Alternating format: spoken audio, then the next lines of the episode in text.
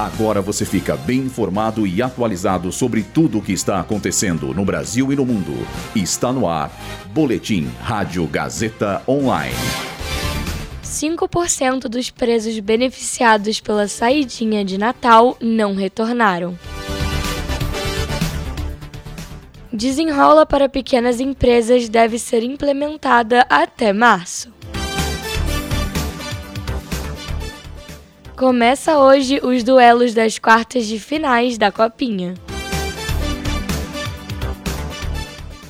Eu sou Luísa Borgli e essa é a segunda edição do Boletim Rádio Gazeta Online. No ano passado, a saidinha de Natal beneficiou 52 mil presos de 17 das 27 unidades federativas. Até o momento, 49 mil retornaram e 2.600 não, e por isso são considerados foragidos.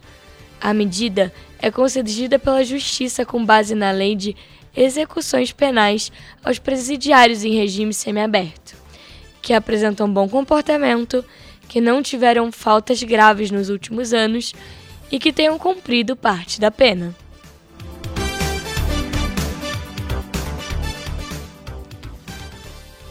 O ministro do Empreendedorismo, da Microempresa e da Empresa de Pequeno Porte, Márcio França, afirmou que até março deste ano o governo deve lançar um programa para pequenas empresas no molde do Desenrola Brasil.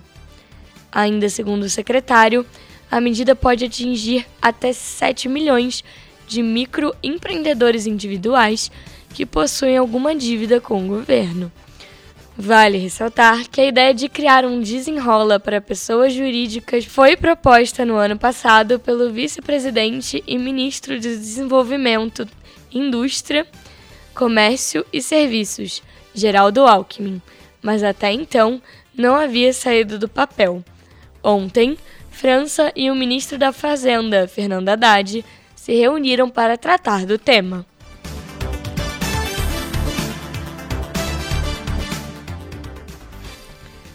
Iniciou hoje os confrontos validados pelas quartas de final da Copa São Paulo de Futebol Júnior, a Copinha. Dentre os oito clubes classificados, o Corinthians, Cruzeiro e Flamengo seguem no mata-mata.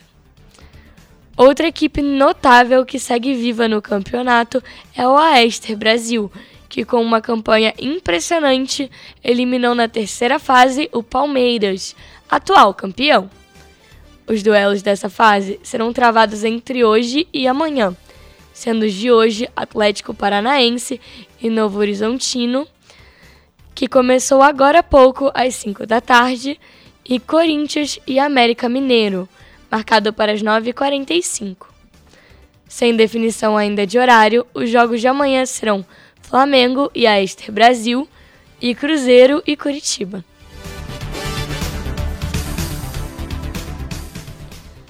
Esse boletim contou com roteiro de Gabriel Borgonov, Luísa Borgli e Heloísa Rocha, suporte técnico de Agnoel Santiago, supervisão técnica de Roberto Vilela, supervisão pedagógica de Rogério Furlan, direção da Faculdade Casper Libero, Marco Vale.